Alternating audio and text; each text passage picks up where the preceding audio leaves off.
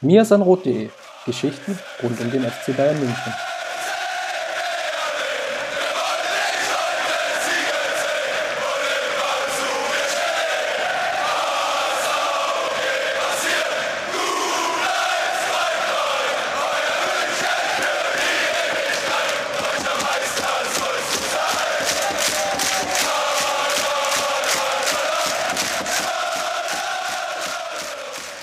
Servus und herzlich willkommen zum Mir ist ein Rot Podcast, Folge 238.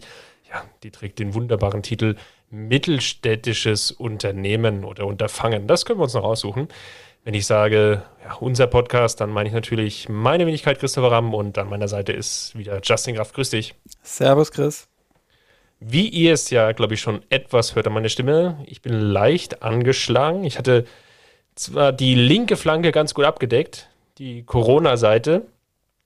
Da, da ging nichts durch, aber auf der, auf der anderen Seite, auf der ballfernen, immunabwehrsystemfernen Seite, hat es mich dann mit einer Nasennebenhöhlenentzündung dann schon schwer erwischt. Also seht es mir nach, dass es ein bisschen verschnupft und äh, verschnupft klingt. Wir nehmen deswegen auch erst am Donnerstag, dem 27. auf. Das soll uns aber nicht abhalten, ja, die Sendung wieder pickepacke voll zu machen. Und ja, lass uns direkt loslegen, Justin rund um den FC Bayern, unsere beliebte Kategorie. Da gibt es nach wie vor noch nicht ganz so viel. Wir sind zwar wieder gefragt worden in, der Kurve unter kurve.mirsanrot.de in Bezug auf die Sendungsvorbereitung nochmal was zu den Amateuren zu machen. Das machen wir auch, aber ich glaube, da bietet sich eher die nächste Woche an, weil wir ja in der Bundesliga dann jetzt ja spielfrei sind und dann, ja, bei den Amateuren haben wir definitiv noch ein bisschen mehr Zeit. Genau so ist es. Und bei den Frauen ist es relativ ähnlich. Die haben jetzt am Sonntag den, äh, am Samstag, den 29. Januar, haben sie ein Testspiel gegen den 1. FC Nürnberg.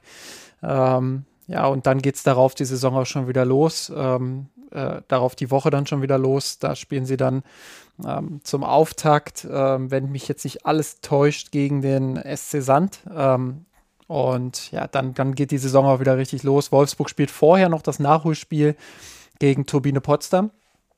Da äh, geht das geht das für die Wolfsburgerinnen gleich schon um, um sehr, sehr viel. Tabellensituation habt ihr ja sicherlich alle noch im Kopf. Sehr, sehr eng da oben.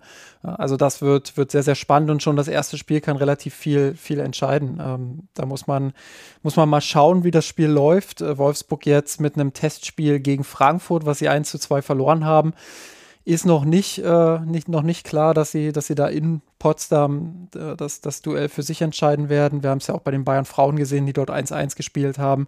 Also eine sehr, sehr spannende Tabellenkonstellation, auf die man sehr, sehr gespannt sein darf. Dann lass uns doch direkt weitermachen mit der Partie gegen Hertha. Und ich glaube, dadurch, dass jetzt schon Donnerstag ist und liebe Hörerinnen, wenn ihr es jetzt hört, dann seid ihr ja noch später dran, definitiv als wir jetzt. Deswegen verzichten wir mal so auf dieses, ja, wer hat gespielt und warum und weshalb und wie ist die Partie insgesamt gelaufen, sondern Justin, lass uns einfach mal schauen, was vielleicht jeder mitnimmt aus der Partie und wir spielen ja so ein bisschen wechselseitig. Fang du doch mal an, was nimmst du denn mit? Ja, ich habe mich ein bisschen geärgert, dass die Süddeutsche Zeitung danach getitelt hat, die Bayern hätten das Spiel beiläufig gewonnen. Klar, man kann den Eindruck gewinnen nach dieser Partie, die Bayern haben das über 90 Minuten dominiert. Hertha hatte jetzt alles andere als einen Glanzauftritt. Also das, das muss man auch ganz klar sagen, dass die Hertha keinen guten Tag hatte, ähm, sehr, sehr schwach verteidigt hat teilweise, nicht nach vorn gekommen ist, keine Entlastungsmomente hatte. Aber Fußball, wie so oft, funktioniert halt nicht nur durch ein Team, sondern, sondern da sind immer mehrere Parteien dran beteiligt. Und bei den Bayern muss man ganz klar sagen, dass sie das von vorne bis hinten sehr, sehr konzentriert gespielt haben. Man hat gesehen äh, bei, bei Borussia Dortmund, dass es nicht quasi ein Selbstläufer ist, dort in Berlin zu gewinnen. Kann also durchaus auch mal passieren, dass wenn man nicht so konzentriert auftritt, nicht so äh, konsequent spielt, wie die Bayern das getan haben, dass man dort dann auch unter die Räder kommt, beziehungsweise nicht unter die Räder, aber dass es dann äh, schwieriger wird, dort, dort auch die Punkte mitzunehmen. Und die Bayern haben das souverän von der ersten bis zur letzten Minute gelöst. Es gab zwischendrin sicherlich mal den ein oder anderen Moment, wo Hertha dann ja so, so eine ganz kleine Phase der Entlastung hatte und vielleicht auch die ein oder andere kleine Chance hatte, aber das ist im Fußball normal. Ich glaube, im Großen und Ganzen kann man schon mitnehmen, dass die, dass die Mannschaft einen ganz klaren Plan mitbekommen hat, ähm, nämlich Hertha schon in der eigenen Hälfte quasi festzuschnüren sehr, sehr offensiv aufgestellt, mit, mit einer Dreierkette aus drei Innenverteidigern gelernt und dann Kimmich äh, davor und dann Tolisso, der, der sehr, sehr hoch geschoben hat auch, wodurch dann teilweise sechs Spieler in der Offensive waren. Extrem druckvolles Gegenpressing auch, gute Raumaufteilung. Ähm, und das haben sie sehr souverän gelöst und wirklich konsequent von, von Anfang bis Ende äh, das diesmal auch durchgezogen. Und, und ja, ich glaube, das kann man mitnehmen aus dieser Partie. Ich glaube nicht, dass das beiläufig war, äh, sondern dass das schon auch äh, eine große Konzentrationsleistung war und dass man das nicht unter den Tisch kehren sollte, ähm, indem man einfach nur auf eine schwache Hertha zeigt. Ja, absolut. Ich glaube, das war so fast der souveränste Auftritt in dieser Saison. Zumindest jetzt über diesen Zeitraum 90 Minuten. Du hast es angesprochen, es gab so ein, zwei Momente, wo das Pressing dann nicht gegriffen hatte. So Mitte der ersten Halbzeit erinnere ich mich an ein, zwei Szenen, wo die Hertha dann ja zumindest mal nach vorne gekommen ist und man so schon ein bisschen hochgeschreckt war, oh Gott, die kommen mal über die Mittellinie. Aber insgesamt war es halt ein sehr, sehr souveräner Auftritt und das ist das, was ich glaube ich jetzt mitnehmen würde. Plus vielleicht noch als Ergänzung die Anzahl an Chancen, die sich die München herausgespielt haben. Beispielsweise die, also lässt sich ja alleine ablesen an der Anzahl an Torschüssen. Das waren insgesamt 19 Schüsse aufs Tor, 30 Abschlüsse insgesamt, 19 aufs Tor. Das war laut Opta ein neuer Bundesliga-Rekord, seitdem da wirklich unterschieden wird zwischen Schüssen und Schüssen aufs Tor. Und das ist irgendwie seit Mitte der 2000er ungefähr, bitte nicht, mich jetzt nicht festnageln genau auf das, das Datum, seitdem die, diese Statistik genau erhoben wird, aber wenn man so rückblickt, in den letzten guten 15, 20 Jahren gab es es quasi noch nicht und das, das unterstreicht schon die Dominanz und auch die ja, Chancenqualität, die man sich herausgespielt hat über die Strecke hinweg. Woran man höchstens mäkeln könnte, wäre sicherlich gerade auch in der ersten Halbzeit die Chancenverwertung. Da gab es sicherlich Partien, jetzt nehmen wir mal Köln als Beispiel in der Vorwoche, wo es dann einfach ein bisschen einfacher, schneller ging und äh, ja, dadurch die Partie nicht so lange offen gehalten wurde. Also offen jetzt natürlich relativer Begriff, klar. Aber bis das 1-0 gefallen ist, gut, wir hatten die äh, Video Assist Referee Situation von Tolisso ganz, ganz am Anfang, sonst wäre es vielleicht auch schon komplett anders gelaufen. Aber bis das 1-0 gefallen ist, hatte ich schon das Gefühl, dass die Mannschaft relativ viel investiert hatte. Und das 2-0 kam dann auch in Ahn- und Abführungsstrichen nur durch eine Standardsituation zustande, wo die Hertha einfach das relativ schlecht verteidigt. Und wenn man jetzt irgendwo noch versuchen will, Kritik zu suchen oder ja, Punkte, die man wirklich anmerken kann, dann vielleicht so diese Chanceverwertung, dass die Partie hätte vielleicht sogar noch früher hätte entschieden sein können. Hertha hatte ja dann auch in der zweiten Halbzeit dann nochmal, ich glaube, durch was Belfodil, dessen Schuss da so in den Berliner Nachthimmel in die Ostkurve geflogen ist. Ich glaube schon. Also, genau, es waren so, so ein, zwei Szenen, wo es ein bisschen wackelig hinten war, wo es vielleicht in den Vorwochen oder Vormonaten die ein oder andere Partie gab, wo so ein Ding dann einfach auch drin gewesen wäre und da wäre die Partie, ich will jetzt nicht sagen gekippt, aber wo es dann hätte vielleicht nochmal anstrengend werden können, aber so war es natürlich ein souveräner Auftritt. Chancenverwertung wird sicherlich dann auch in der Champions League wieder eine große Rolle spielen. Ich glaube, das ist ja auch das, ähm, das ist ja der Status quo dieser ganzen Geschichte, dieser Bundesliga-Dominanz. Das muss man ja auch ganz klar so sagen. Im Prinzip arbeitet der FC Bayern Saison für Saison natürlich dann äh, immer auf diese Spiele auch hin und, und weiß auch darum, dass wenn sie konzentriert diese Saison so spielen, wie sie sie jetzt gerade auch wieder spielen, äh, dass sie sich in der Bundesliga zumindest auch den einen oder anderen Ausrutscher mal leisten können und trotzdem dann eben zu diesem Zeitpunkt sechs Punkte äh, vorne sind. Ähm, Nochmal, ich will da die, die Leistung gar nicht schmälern, aber es ist nun mal so, dass der FC Bayern auf diese Highlight-Spiele hinarbeitet. Das hat sich im letzten Jahrzehnt immer mehr auch in diese Richtung entwickelt und äh, da wird es dann eben drauf ankommen, sich keine Ausrutscher mehr zu erlauben. Und wenn man an die, an die Champions League-Spiele gegen PSG zurückdenkt, ja, dann, dann spielt äh, Effizienz vorm Tor natürlich eine Riesenrolle, gar keine Frage. Ähm, allein das Hinspiel damals, äh, was sie, glaube ich, 3 zu 2 verloren haben, äh, wo sie wirklich, äh, zwar ohne Robert Lewandowski, aber wo sie, und auch ohne Gnabry, glaube ich, und ohne Goretzka, aber wo sie, wo sie wirklich dann viele Chancen auch haben liegen lassen. Und daran müssen sie natürlich arbeiten, dass sie da die Effizienz dann in den entscheidenden Momenten auch wirklich haben äh, und die Tore dann auch frühzeitig machen. Weil in der Champions League kann dir so eine Anfangsphase, wo du zwar dominant und richtig gut anfängst, äh, aber das Tor nicht machst, die kann dir dann ordentlich auf die Füße fallen. Äh, PSG hat, glaube ich, aus vier, aus vier Chancen oder so damals zwei Tore gemacht äh, und dann oder drei Tore und dann äh, verlierst du so eine Partie halt. Ähm, und das darf dir dann auf Champions League-Niveau natürlich nicht passieren. Insofern absolut berechtigt da auch die, die Chanceneffizienz oder, oder Auswertung dann ähm, auch nochmal anzusprechen. Ähm, was nimmt man noch mit aus dieser Partie? Ja, ähm, ich glaube, man, man sollte es jetzt auch nicht zu hoch hängen, klar. Ähm, das, das relativiert so ein bisschen das, was ich vorhin auch gesagt habe, äh, bin ich mir bewusst. Aber es kommen sicherlich auch noch mal andere Gegner. Ich glaube, was man auch noch mitnehmen kann, ist auf jeden Fall, äh, dass so eine, so eine Woche Training auch ein Riesenvorteil für Julian Nagelsmann ist. Man hat das der Mannschaft angemerkt, wie gut sie auf die Härte eingestellt war. Ähm, hab's gesagt vorhin, sechs offensive Spieler da vorne, aber auch eine gute Raumaufteilung. Ähm, Kimmich, der, der im Zentrum ein richtig gutes Spiel gemacht hat. Ähm, und hinten drei Spieler, die, die gut abgesichert haben. Also da hat die Raumaufteilung in diesem 3-1-5-1, wenn man das so will, vielleicht auch manchmal 3-1-6, hat, hat gut funktioniert. Man hat Hertha immer gut auch eingeschnürt im Gegenpressing. Ähm, und äh, ja, dass das so eine Woche Training da wirklich helfen kann, äh, hat man, glaube ich, jetzt nochmal gesehen. Vor dem Leipzig-Spiel haben sie jetzt sogar zwei Wochen Zeit. Mal gucken, was sie daraus machen können. Ähm, bin, ich, bin ich auf jeden Fall sehr gespannt auf die Partie, aber die Erwartungen sind natürlich riesig, wenn man, wenn man dann überlegt, äh, was so eine Woche mit der Mannschaft ausmachen kann bin ich auf jeden Fall gespannt, was dann zwei Wochen mit dieser Mannschaft machen. Zwei Wochen, in denen sich der FC Bayern halt wirklich komplett auf dieses Leipzig-Spiel vorbereiten kann. Das, das, ist schon, das ist schon Fund auf jeden Fall. Ja, ich glaube, was ich noch mitnehmen würde, ist vielleicht mal, um einen Spieler herauszuheben, dass Tolisso sich jetzt so sukzessive in diese Rolle zurechtfindet.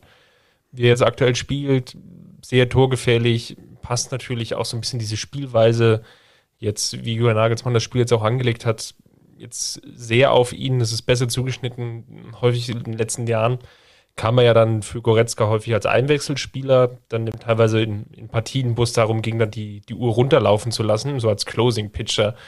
Und das hat ihm da teilweise nicht ganz so gut gelegen, weil da fehlt ihm vielleicht an einer oder anderen Stelle auch die, die Zweikampfhärte und die, die nötige, vielleicht das, das taktische Verständnis, dann auch die, die Kette zu halten.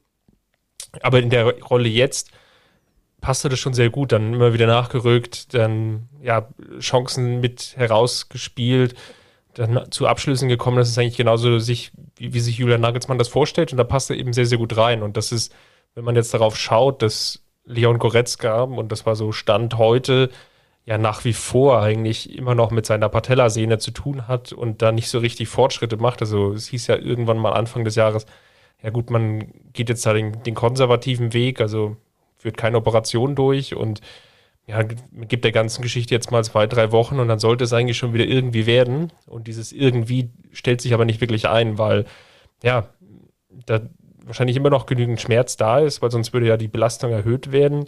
Und nach wie vor gibt es nur leichtes Lauftraining für Leon Goretzka und das ist ein gutes Stück davon entfernt, natürlich dann wieder Bundesliga-Fußball zu spielen. Und deswegen ist es umso wichtiger, vielleicht dann auch in der Hinterhand einen Spieler zu haben, der ähnlich funktioniert. Und ähm, ja, bei, für, für Tolisso freut es mich natürlich angesichts seiner langen Verletzungshistorie, dass er sich jetzt nochmal so präsentieren kann.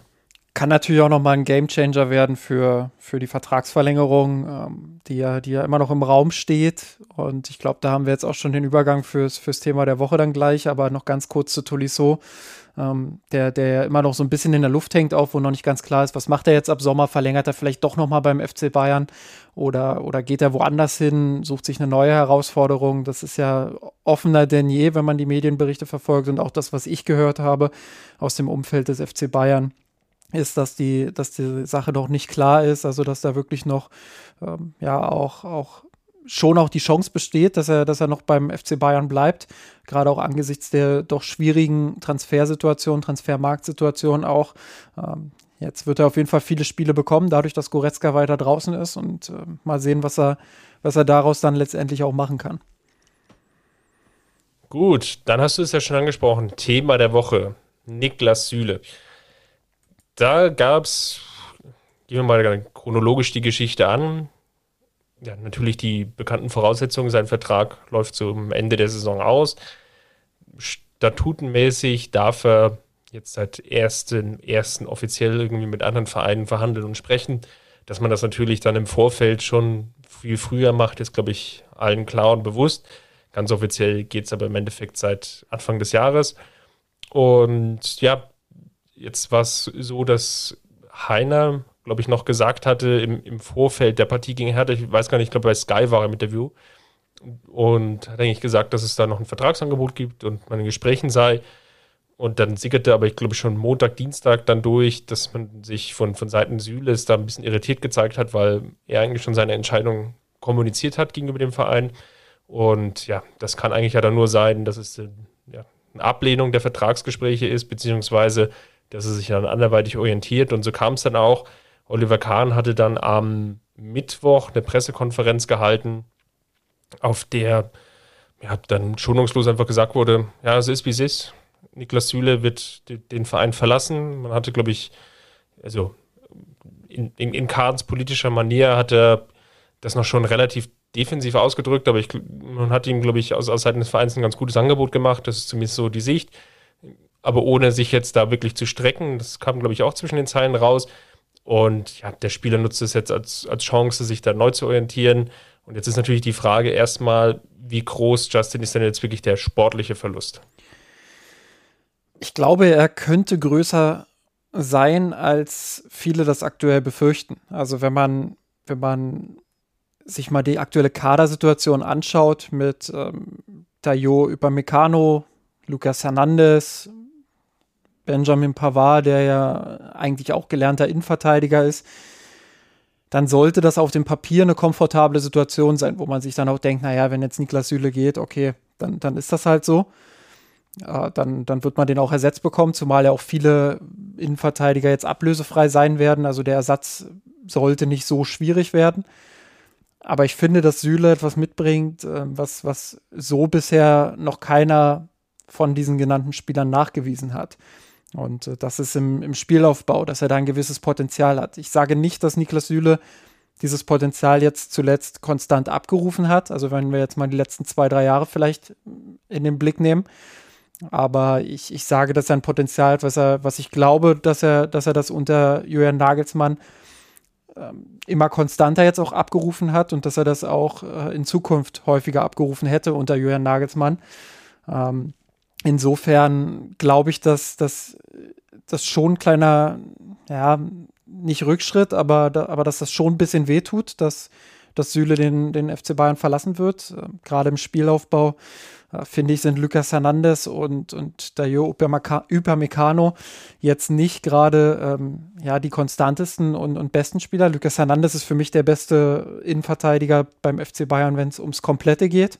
Also Zweikämpfe, Schnelligkeit, Dynamik. Ähm, ich finde auch sein Andribbeln gut, aber da habe ich auch schon oft genug kritisiert und ich finde, dass das auch nach wie vor so ist, dass er sich häufig zu spät vom Ball trennt. Also er ist jetzt nicht der, der Spieler, dem ich zutraue, dass er in zwei, drei, vier Jahren ähm, auf, auf ein Spielaufbaulevel kommt, was David Alaba zu seinen besten Zeiten hatte, äh, was Jerome Boateng vielleicht auch über Jahre hinweg hatte. Ähm, das traue ich ihm eher nicht zu. Aber ich glaube, dass er, dass er als äh, als ein Innenverteidiger in einem Innenverteidiger-Duo ähm, sehr, sehr gut funktionieren kann und, und da auch Weltklasse erreichen wird, ähm, zumindest in vielen anderen Facetten. Ähm, aber bei Dayo Upamecano beispielsweise, da haben wir auch oft genug drüber geredet, ist es ja schon so, dass die Konstanz fehlt und dass er schon immer mal wieder Spiele hat, wo man sieht, dass er alle Anlagen mitbringt, um vielleicht mal dieses Niveau zu erreichen, äh, was ein Jerome Boateng mal hatte oder zumindest in die Nähe zu kommen. Ähm, aber er ruft dieses Potenzial eben nicht oft genug ab. Und deshalb ist die große Frage, ob er es schafft, äh, da Konstanz reinzubringen.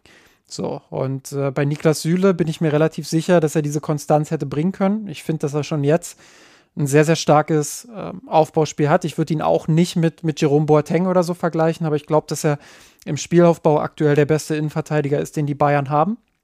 Und ähm, ich finde, dass das so ein kleines Problem ist, was, was vielleicht gar nicht so viel Beachtung bekommt, wenn man sich denkt, dass die Bayern ja in der Innenverteidigung üppig besetzt sind. Aber gerade was den Spielaufbau angeht, habe ich in den letzten Jahren, sei es unter Hansi Flick, sei es unter Nico Kovac, sei es jetzt unter Jürgen Nagelsmann, schon auch oft beobachtet, dass die Bayern relativ früh viele, also für, für den FC Bayern viele, das muss man immer relativieren, ähm, viele Ballverluste haben in, in sehr, sehr frühen Stadien des Spielaufbaus, also entweder schon in der Innenverteidigung ähm, oder dann im Mittelfeldzentrum, weil sie dort ähm, ja vielleicht in der Positionierung nicht optimal stehen oder weil der Pass nicht ganz genau kommt ähm, oder weil die Ballkontrolle dann im Mittelfeldzentrum auch nicht optimal ist. Ähm, aber da auf hohem Niveau sicherlich Kritik, aber da glaube ich, ähm, ist schon sehr, sehr viel Luft nach oben und ich glaube schon, dass das auch ein bisschen mit den Spielertypen zusammenhängt, die man da in den letzten Jahren verpflichtet hat. Und dass ähm, der Abgang von, von Alaba und Boateng, beziehungsweise auch vorher schon ähm, das Altern von Boateng vor allem, dazu geführt hat, äh, dass da ein Niveauverlust da war und immer noch ein Niveauverlust da ist. Und äh, deshalb glaube ich schon, dass der, dass der Abgang sportlich mindestens ein bisschen schmerzt. Ähm, und ich bin gespannt, wie sie, wie sie diesen Verlust dann auffangen wollen. Ähm, denk mal, dadurch, dass das Nagelsmann ja jetzt relativ klar auch immer mit Upamecano und Hernandez gespielt hat, äh, wird man da ja auf, auf eine Art Backup gehen, also jemanden, der nicht das ganz hohe Niveau hat. Ähm, aber es wird schwer, diese, diese Spielaufbauqualität da wirklich dann auch aufzufangen mit dem Personal, was man hat und mit denen, die aktuell in, in der Gerüchteküche so ähm, ja, rumkursieren. Ja, lass uns da gleich mal dabei bleiben, aber ich würde gerne nochmal so einen Zwischenschritt einfügen der jetzt in der Betrachtung, glaube ich, ein bisschen zu kurz kommt. Also ich habe so ein bisschen auch rausgelesen, so in den einzelnen Kommentaren, so, ja, wieder ein Spieler, der, der ablösefrei ging. Ich glaube, bei Süle war es jetzt eine spezielle ja, Sondersituation, ist jetzt vielleicht ein blöder Begriff, aber äh, was ich sagen will ist, dass, glaube ich, der FC Bayern sich nie so ganz sicher war, was hatte er an Niklas Süle. Ähm, warum meine ich das? Ja, du hast ja schon, schon einige Namen genannt. Äh, Boateng, ich würde vielleicht noch Alaba, Mats Hummels nochmal mit in den Topf werfen. Und Niklas Süle war, glaube ich, so jetzt über die letzten fünf Jahre, so würde ich es jetzt einfach mal zusammenfassen, immer die Nummer drei. Eigentlich konstant immer die Nummer drei in der Innenverteidigung. Aufgrund von den angesprochenen Verletzungen, vor allem natürlich Boateng, hat es aber irgendwie dazu geführt, dass er ja sehr häufig auch viel Spielzeit hatte. Also durchgeht, Bundesliga immer so um die 2000 Minuten gespielt, mal sogar zweieinhalbtausend, mal ein bisschen darunter. Aber so, das war so die, die Größenordnung. Also schon einen relativ großen Spielanteil auch immer bekommen hat. Was dann jetzt hinzukam, war dieser Kreuzbandriss. Und dieser Kreuzbandriss kam zu einer Zeit, wo man typischerweise schon so drüber nachdenkt, ja, die, in, die, in die Vertragsverhandlung einzusteigen. Also Ende 2019, der Kreuzbandriss, der hat sich relativ lange hingezogen bei ihm. Ein ganzes halbes Jahr dann gefehlt. Sehr schöner Begriff. Und er hat sich danach auch sehr, sehr lange schwer getan. Ich erinnere jetzt nochmal zurück, so vor knapp 13, 14, 15 Monaten, als er auch von Hansi Flick dann das ein oder andere Mal ja auch bewusst rausgelassen wurde und als er auch öffentlich so ein bisschen angezählt wurde, so ja, mit der jetzigen Gewichtssituation, also mit der körperlichen Fitness, da sind wir auch nicht wirklich zufrieden. Und das war natürlich eigentlich so dieser Zeitraum, wo man so aller spätestens eigentlich ja dann nochmal darüber spricht, ja, wie sieht es denn jetzt eigentlich aus im nächsten Jahr? So, und das waren, glaube ich, so, so Stellschrauben, wo, ja, wo man halt vielleicht aus Sicht des Vereins aus nachvollziehbaren Gründen diesen Moment der Vertragsverhandlung auch völlig zu Recht dann versucht hat, erstmal noch weiter nach hinten herauszuschieben.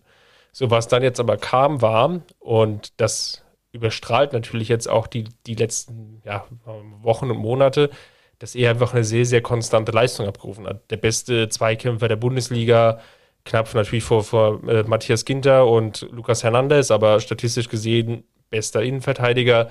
Wenn man jetzt rein von den Zweikämpfen her schaut, du hast den Spielaufbau schon angesprochen, das ist sicherlich ein weiteres Argument. Ja, zudem natürlich noch deutscher Nationalspieler, sehr, sehr souveräne Auftritte, auch zuletzt gehabt, zum Beispiel gegen Köln, jetzt auch gegen die Hertha wieder. Und das fällt natürlich dann auch gerade nochmal positiv auf, wenn man so über Meccano dagegen sieht. Den, den, hatten wir jetzt ja schon häufiger immer mal wieder so angezählt für seine Inkonstanz. Das war jetzt auch wieder zu sehen, natürlich bei der Hertha, bestes Beispiel, eingewechselt, relativ sinnlosen Fehlpass gespielt, Gegentor verursacht. Dann wirkt natürlich die Leistung von Süle auf der anderen Seite nochmal gleich viel, viel besser. So, und das sind natürlich dann so Punkte, wo es natürlich dann auch nachvollziehbar ist, dass es eine gewisse Kritik gibt. Aber auf der anderen Seite kann ich auch den Verein im Vorfeld verstehen, dass er da sehr, sehr lange überlegt hat, wollen wir eigentlich da irgendwie verlängern? So, und wenn wir jetzt zu dieser Entscheidung gekommen sind, ja, dann zu welchem Preis? So, und das ist vielleicht als, als allerletzter Punkt. Betrachte ich jetzt, wenn ich in die Vertragsverhandlung gehe, das letzte halbe Jahr und sage einfach, ja gut, der wird jetzt diese vielleicht auch Überleistung, die er bringt, diese 110 Prozent, die wird er jetzt auch nach wie vor bringen. Oder aber er fällt vielleicht auch wieder zurück in das alte Muster oder ich betrachte eigentlich diesen Gesamtzeitraum und dann kann ich ihn einfach nicht bezahlen wie, ja, vielleicht einen Kingsley Coman oder wie einen Thomas Müller oder wie einen Leon Goretzka oder wie einen Kimmich, um jetzt einfach mal ein paar weitere Namen in die, in die Runde zu werfen. So, und das ist so ein Punkt, wo ich, glaube ich, beide Seiten ganz gut nachvollziehen kann.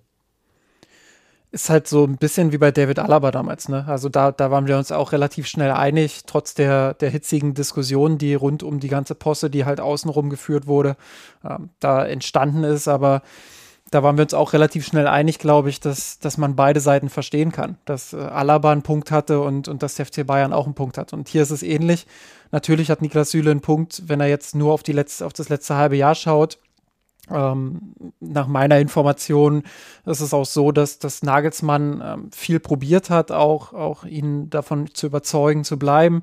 Also, dass Nagelsmann und Süle sowieso ein besonderes Verhältnis haben, das ist jetzt auch nicht allzu weit hergeholt, glaube ich, äh, nach der Zeit in Hoffenheim auch damals. Ähm, ja, und dementsprechend äh, hat der Spieler natürlich auch ein bisschen gewisses Selbstbewusstsein in den Verhandlungen, gar keine Frage.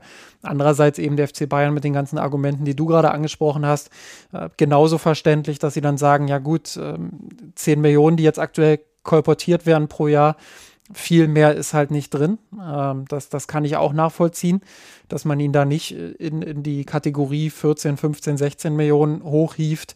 Ich glaube, das, äh, das ist relativ klar nach der, nach der Geschichte, die er jetzt einfach auch hatte. Insofern ähm, ist das natürlich maximal unglücklich für alle gelaufen irgendwie. Ähm, und jetzt ist wieder so ein Punkt, wo man, wo man einfach sagen muss, okay, dann, dann ist die Trennung eben irgendwo auch folgerichtig. Ähm, ich glaube auch, dass das eine Rolle gespielt hat und das, das muss man auch immer dazu sagen. Ich glaube, es ist nicht nur das Finanzielle, was da wichtig ist, sondern es kommt immer auch darauf an, ähm, wie sieht sich ein Spieler innerhalb des Mannschaftsgefüges integriert. Und da hatte ich bei Süle schon auch oft das Gefühl, dass er auch in dieser Saison, wo er wirklich viele Spieler hatte, die sehr gut waren, ähm, dass er da so ein bisschen getingelt ist und immer, immer gerade die, die passende Lücke, sage ich mal, gestopft hat. Also er war immer da, er hat auch immer gut gespielt, ähm, aber er hat auch ein bisschen davon profitiert, dass halt immer wieder äh, Spieler in einem Formtief waren oder verletzt waren ähm, und er dann, dann mal rechts aushelfen konnte oder dann eben in die Innenverteidigung gerückt ist und das war wie so ein, so ein 12., 13. Spieler. Und äh, da kann natürlich schnell bei dem Spieler auch mal das Gefühl kommen, hm, würde ich eigentlich auch Stamm spielen, wenn ich, äh, wenn, wenn alle fit wären, würde, würde ich dann immer noch in der ersten Elf stehen. Und das war eben häufig so, dass dann äh, Lucas Hernandez und Dayo Upamecano äh, in der Innenverteidigung gestartet sind. Und ähm, da kann ich vielleicht auch verstehen, wenn es denn so ist, dass er den ein oder anderen Gedanken daran verschwendet hat, äh, ja, würde ich überhaupt noch, noch Stammspieler sein, wenn, wenn alle fit sind. Und da hatte ich schon das Gefühl, dass er ein bisschen rumgetingelt ist, ein bisschen der Lückenfüller war. Ähm, ja, und, und ich glaube, dass äh, das alles kombiniert, plus eben vielleicht noch der Wunsch, auch das wird ja so ein bisschen spekuliert, irgendwann mal in die Premier League zu wechseln oder allgemein ins Ausland, dass das dann dazu führt, äh, dass, dass die Wege jetzt auseinanderführen. Ähm, aber dass man beide Seiten verstehen kann oder beide da gute Punkte haben, ist, glaube ich, auch relativ klar in dieser Sache. Ja, äh, vielleicht noch ein Argument und das führt vielleicht auch schon so ein bisschen in die Debatte rein. Ja, wie soll es denn jetzt aus Sicht des FC Bayern weitergehen? Ähm, also Stichwort, soll es noch einen Nachfolger geben? Soll da noch jemand geholt werden, ja oder nein? Und du hast es ja schon angesprochen. Ähm, du hast über Meccano, du hast Hernandez, das sind jetzt vielleicht, oder das ist das Duo, was jetzt nach wie vor gesetzt ist. Beide sind 23, 25, sind noch relativ lange an dem Verein gebunden bis 2026 beziehungsweise respektive 2024. Das heißt, das sind jetzt erstmal für die nächsten zwei Jahre definitiv die Innenverteidiger Nummer eins, wenn man jetzt mal davon ausgeht, dass über oder irgendwie sein, die, die Kurve dann auch noch entsprechend bekommt.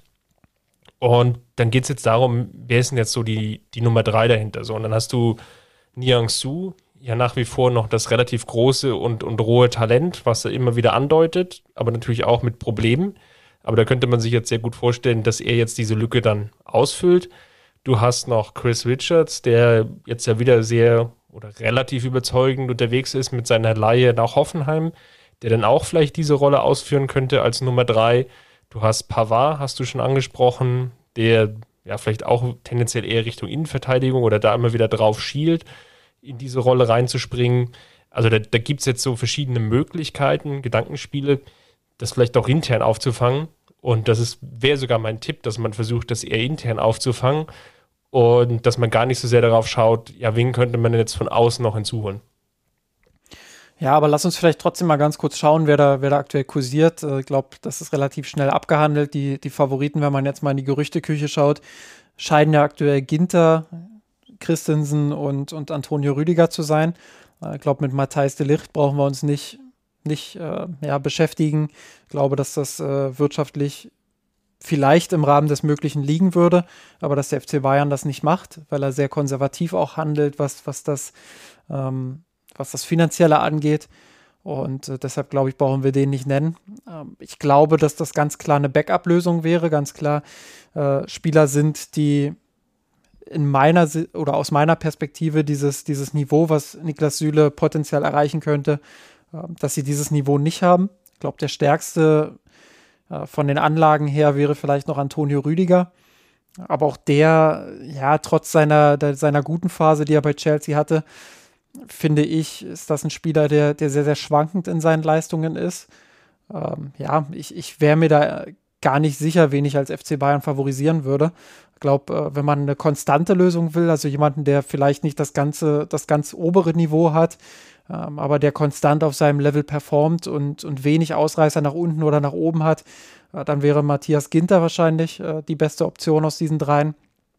Ähm, ja, bei Christensen glaube, das ist auch ein relativ konstanter Spieler, aber boah, ob das Bayern-Niveau ist, äh, wage ich zu bezweifeln. Ähm, kann man sicherlich bei allen dreien auch bezweifeln, aber ich glaube, dass Christensen äh, insgesamt aus diesem Trio ja eher der Schwächere ist von diesen, von diesen genannten Spielern.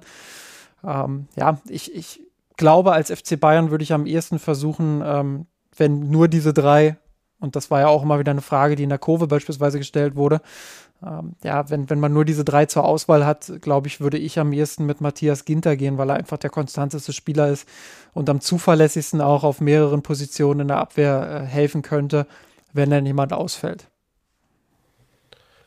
Ja, wie gesagt, schwierig, schwierige Entscheidung. Ich meine, klar, du kannst natürlich, ich würde jetzt Schlotterbeck vielleicht auch nochmal in den, den Raum werfen, der jetzt vielleicht für, für 15, 20 Millionen ungefähr vielleicht zu haben wäre.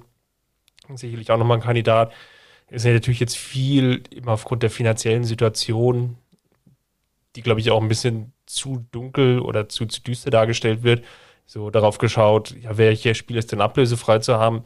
Man kann natürlich dann auch, wenn man von einem Spiel überzeugt ist, dann durchaus nochmal die Schatulle aufmachen. Aber die Frage wird da, glaube ich, insgesamt sein, und das ist vielleicht auch noch gar nicht beantwortet an der Stelle, wo willst du denn diesen Kader denn wirklich verstärken? Und wo willst du denn auch dafür oder musst du dafür dein Geld in die Hand nehmen? So, und da ist es natürlich naheliegend, dass du dann natürlich dann für die Innenverteidigung, wenn du diese drei potenziellen Namen hast, dann vielleicht eher darauf schaust, dann vielleicht dort eher ablösefrei unterwegs zu sein und im Idealfall vielleicht sogar so unterwegs zu sein, dass du ungefähr mit dem Geld, was du Niklas Süle jetzt be bereits bezahlt hast oder bezahlen wolltest, aus der Geschichte rausgehst. So. Und dafür glaube ich einfach, dass man den Rüdiger wahrscheinlich nicht bekommen wird. Dafür hat er einfach zu gut jetzt funktioniert unter Thomas Tuchel. Christensen ist da so der, der Geheimfavorit vielleicht darunter, weil er so ja nicht, nicht ganz so häufig zum Zug kam bei Tuchel, sondern immer so ja die Rolle von Niklas Süle eigentlich inne hatte, wenn man es jetzt mal übertragen will, bei, ähm, beim FC Chelsea. Ja, und Ginter hast du angesprochen, das ist natürlich sehr konstant, aber das ist die, Frage, ja, reicht das halt auch aus Sicht des FC Bayern? Und vor allem reicht es auch in so einer Rolle, wo du eben vielleicht nicht jede Woche spielst. Und das ist natürlich jetzt für all die drei genannten Spieler sehr, sehr essentiell. Das könnte eventuell eine Rolle sein, wo du vielleicht nur alle zwei Wochen ein Spiel hast oder vielleicht sogar nur alle drei. Und das ist vielleicht sicherlich auch vom Niveau her, dann, dann immer die Leistung abzurufen, auch gar nicht so einfach. Und deswegen nach wie vor tendiere ich dazu, dass es wahrscheinlich eher sogar darauf hinausläuft, dass man vielleicht gar keinen von diesen genannten nimmt sondern dass man eher versucht, das jetzt mit dem bestehenden Kader dann auch wirklich aufzufangen und er dann nochmal auf einer anderen Position Richtung Flügel schaut, Rechtsverteidigerposition, sich dort nochmal verstärkt und dann ist, ist Pavard vielleicht die Option in der Innenverteidigung. Genau das, glaube ich, ist, ist auch eine, eine, Option, die sehr realistisch ist, dass man dann eben äh, als Rechtsverteidiger jemanden holt äh, und, und Pavard ins Zentrum rückt, ähm, kann ich mir auch gut vorstellen. Wobei ich auch da sage, äh, Pavard aus meiner Sicht nicht das Niveau, was, was Niklas Süle beispielsweise hat. Also äh, im Moment würde ich schon sagen, dass das äh, mit einem Niveauverlust äh, einhergehen wird, dass, dass Niklas Süle die Bayern verlässt. Aber wenn wir mal ganz ehrlich sind, äh, der dribbelnde Kühlschrank, das, das hatte auch immer schon äh, ja, was, was, was Schönes irgendwie. Wie, wie schrieb Martin Schneider irgendwann mal so schön auf Twitter, Niklas Süle ist gefangen im Körper von Niklas Süle. ja, oder, oder ein Künstler im Gefang, gefangen im, im Körper von Niklas Süle. Irgendwie so war das. Ja. ja, genau, irgendwie so in diese Richtung. Lass uns aber noch ein Thema aufgreifen aus dem Forum. Und zwar, ja, vielleicht sogar mittelbar mit dem Thema Innenverteidiger, weil das sind ja diejenigen, die dann häufig dann bei Standardsituationen dann auch als Torschützen in Frage kommen. Und Zip wollte von uns wissen, oder beziehungsweise ähm, Jo-1 wollte von uns wissen, warum denn die Ecken des FC Bayern so schlecht sind. Und wir beide haben so ein bisschen ja, versucht, uns durch die Annalen des Internets zu forsten, um Statistiken aufzutreiben. Ist das jetzt so eine gefühlte Wahrnehmung, dass der FC Bayern schlecht bei Eckbällen ist oder ist es jetzt äh, wirklich was dran und Justin, leg doch mal los.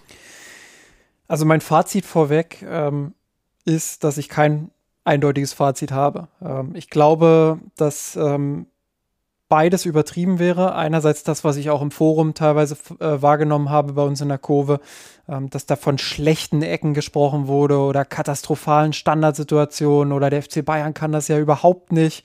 Ähm, ich glaube, dass das eine Überreaktion ist. Ähm, ja, woraus sie re resultiert, ähm, kann ich gar nicht so genau sagen. Ich glaube, das liegt daran, ähm, dass die Bayern einfach insgesamt mehr Ecken und, und mehr Freistöße bekommen ähm, als viele andere Teams. Ähm, das, das könnte ein Grund sein. Könnte aber auch sein, dass man Ecken und Standards äh, so ein bisschen überhöht. Ähm, glaube, dass ja, dass es schon auch Teams gibt, die, die da besondere Spezialisten haben, die dann besonders gefährlich sind. Erinnere mich da beispielsweise an Union, ich glaube letzte Saison, die relativ viele Tore auch nach Standardsituationen gemacht haben. Ich äh, glaube aber, dass die meisten Teams ihre Tore überwiegend ähm, aus anderen Situationen erzielen. Und natürlich sind Standards wichtig und natürlich muss man die vorbereiten und selbstverständlich ähm, gibt es auch viele TrainerInnen, die die da ein besonderes Augenmerk drauf legen und da richtige, äh, richtige Varianten einstudieren äh, und damit dann auch erfolgreich sind, ähm, will ich alles gar nicht, gar nicht irgendwie kleinreden. Aber ich glaube, äh, dass es ähnlich wie bei Flanken ist, dass, dass man ähm, die Wahrscheinlichkeit, dass ein Eckball, ein einzelner Eckball beispielsweise zu einem Tor führt, dass die drastisch überschätzt wird und dass da aufgrund von zwei, drei, vier Situationen, die man vielleicht auch mal hintereinander wahrnimmt, ein Urteil gefällt wird, was vielleicht nicht ganz der Realität gerecht wird. So, und ähm, wie du schon gesagt hast, ich äh, glaube, wir beide haben versucht, uns da so ein bisschen durch den Statistik-Dschungel zu kämpfen. Und in Sachen Standards ist das wirklich ein Dschungel, weil ähm, ja, Statistiken kriegt man nicht viele.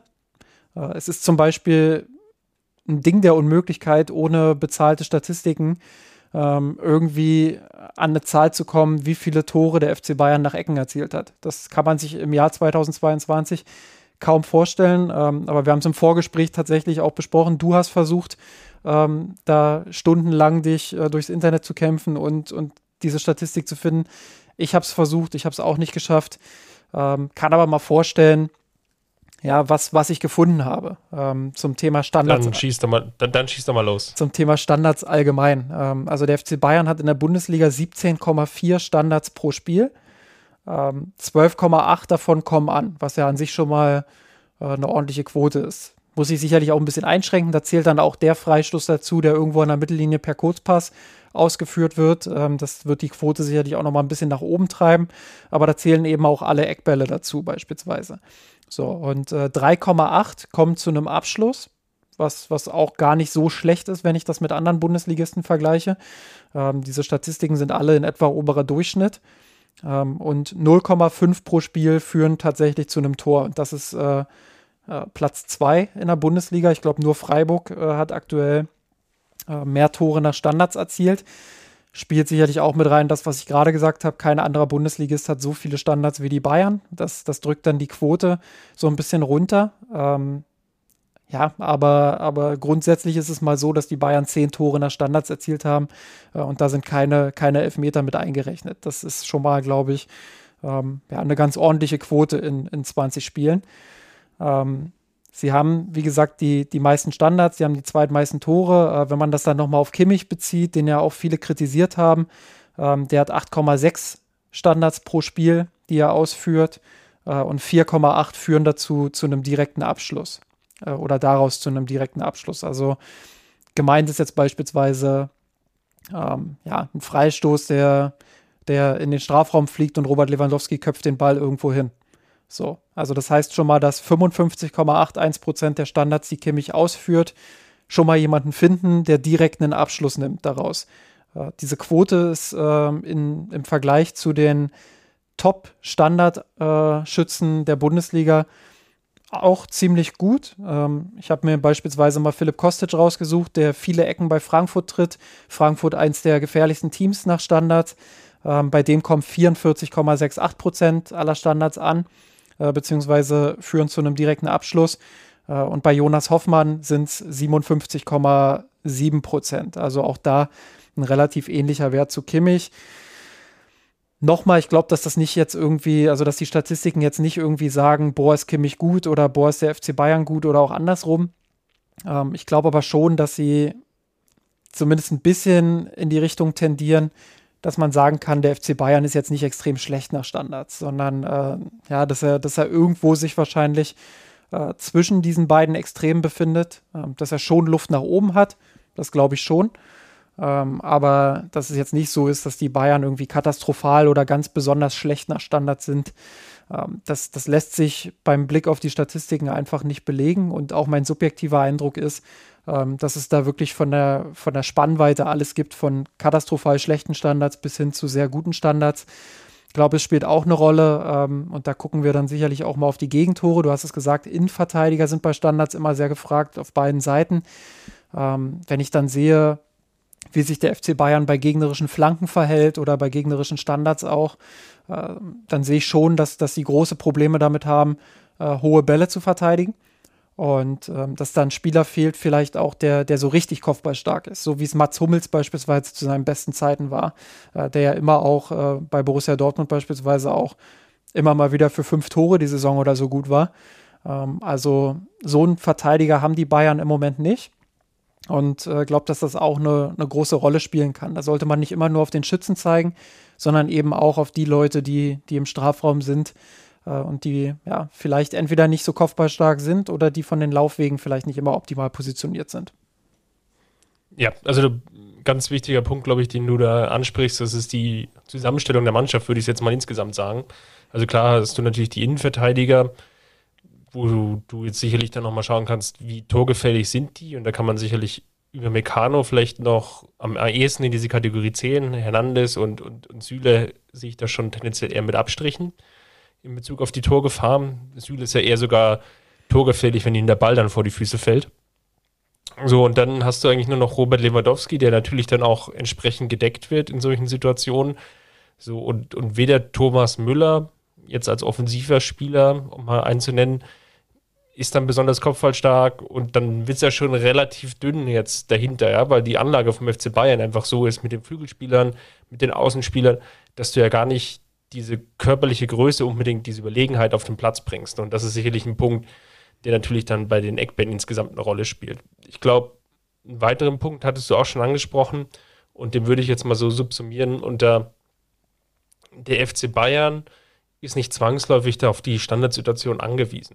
So und die, die Chancen, die daraus kreiert werden, die nimmt er gerne mit, aber die sind jetzt nicht, sagen wir mal, das Mittel Nummer eins, wie der FC Bayern zum Torerfolg kommen will. Der FC Bayern will durch das offene Spiel, durch Kombination, durch vielleicht Einzelaktionen zu Torerfolgen kommen und nicht so sehr durch Standardsituationen. Weil du zum Teil einfach auch Gegner hast, die kaum Standardsituationen herschenken. Jetzt nimm, nimmt mal das Hertha-Spiel als bestes Beispiel.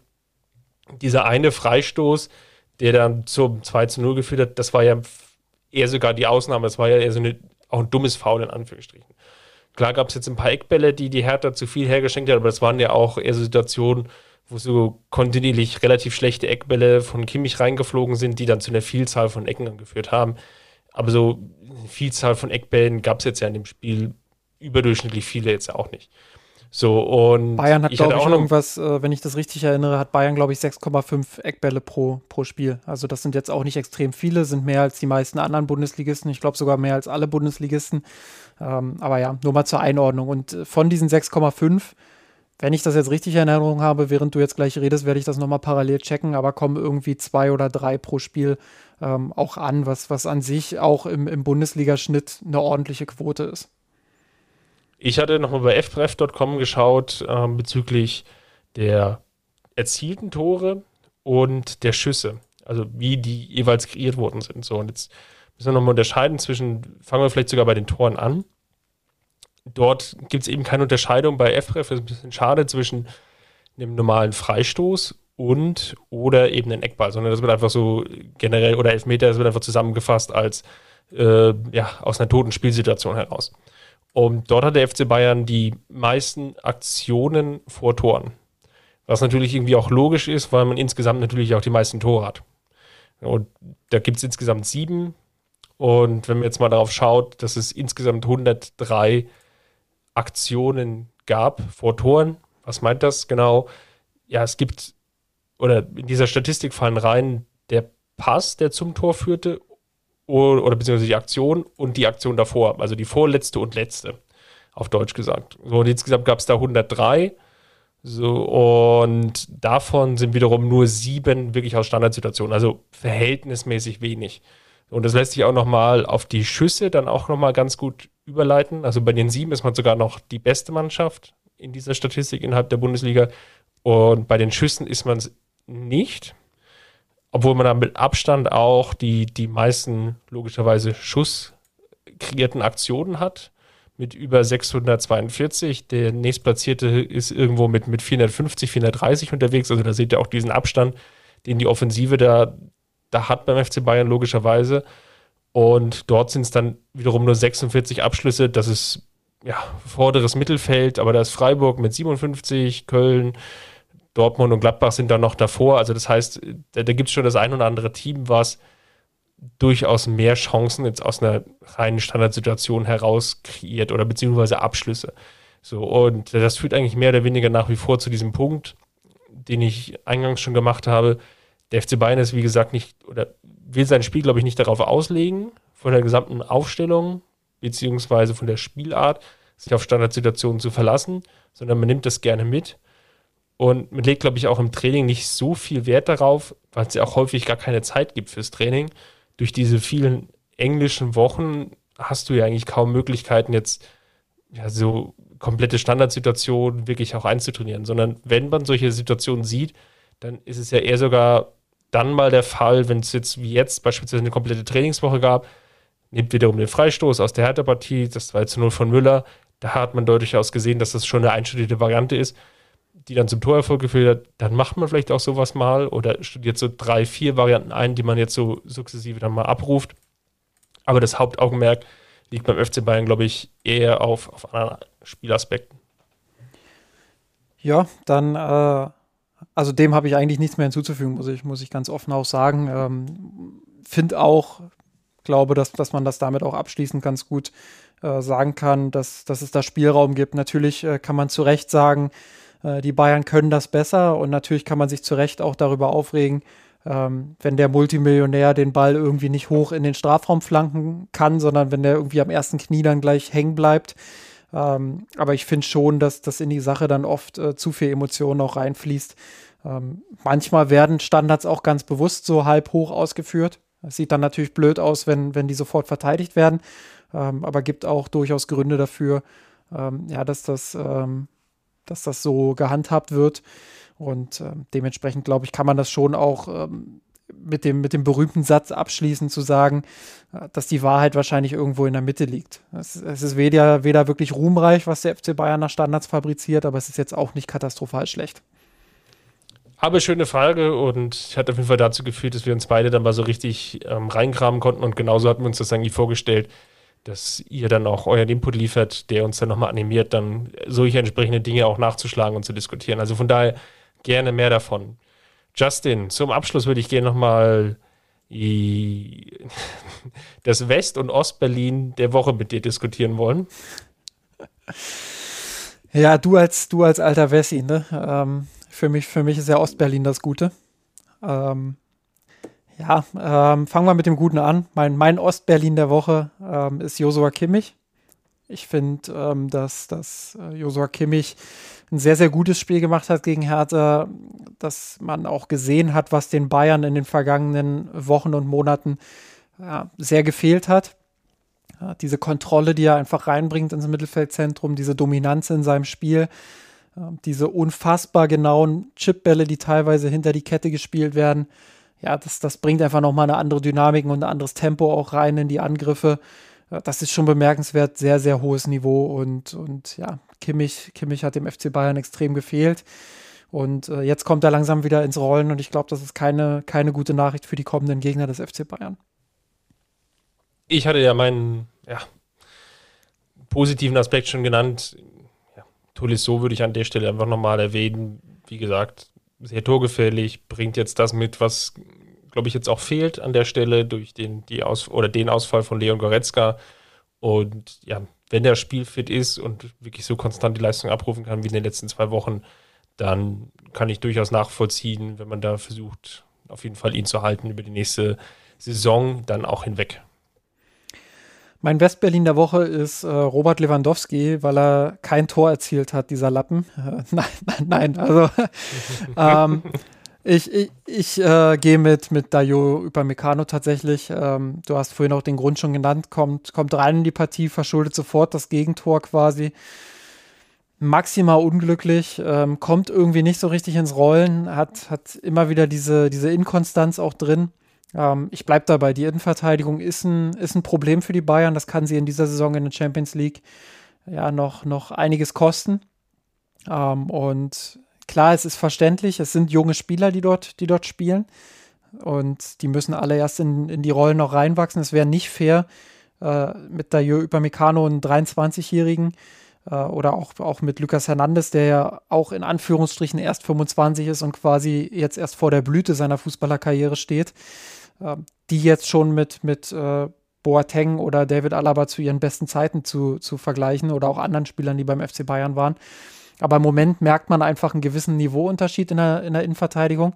Das ist immer noch gut, das ist in Phasen immer noch sehr gut, aber zu Weltklasse fehlt da eben einiges. Äh, und ähm, ja, dementsprechend äh, glaube ich schon, dass das ein, ein, Problem sein kann für die Bayern, was vielleicht aktuell gar nicht so viel, so viel Aufmerksamkeit bekommt, wenn man sich denkt, dass man, dass man das ja eigentlich ganz gut gelöst hat mit den Neuzugängen.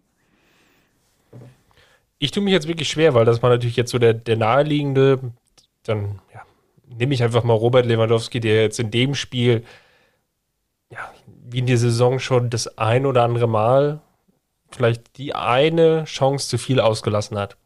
Um es mal ganz vorsichtig zu formulieren. Klar war jetzt da nicht die, hundertprozentige dabei, aber es war so eine Partie, wo ich mir eigentlich, also wo er in der Vorsaison, glaube ich, nach wie vor irgendwie einen Treffer gemacht hat und wo er in dieser Saison eben nicht macht. Aber das kann natürlich auch, und haben wir uns ja auch schon, schon öfter mal besprochen, einfach auch dieser statistische Ausreißer sein. Gegen Köln war es jetzt, wie gesagt, genau andersrum. Also von daher jetzt, jetzt nicht zu hoch hängen, das ganze Thema. Nicht zu hoch hängen wie die halbhohen Standards des FC Bayern. Sehr schön.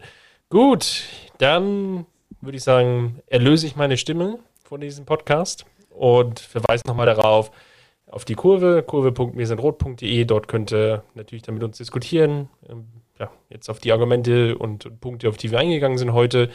Natürlich werde ich dann auch wieder einen Thread anlegen, dann für den nächsten Podcast.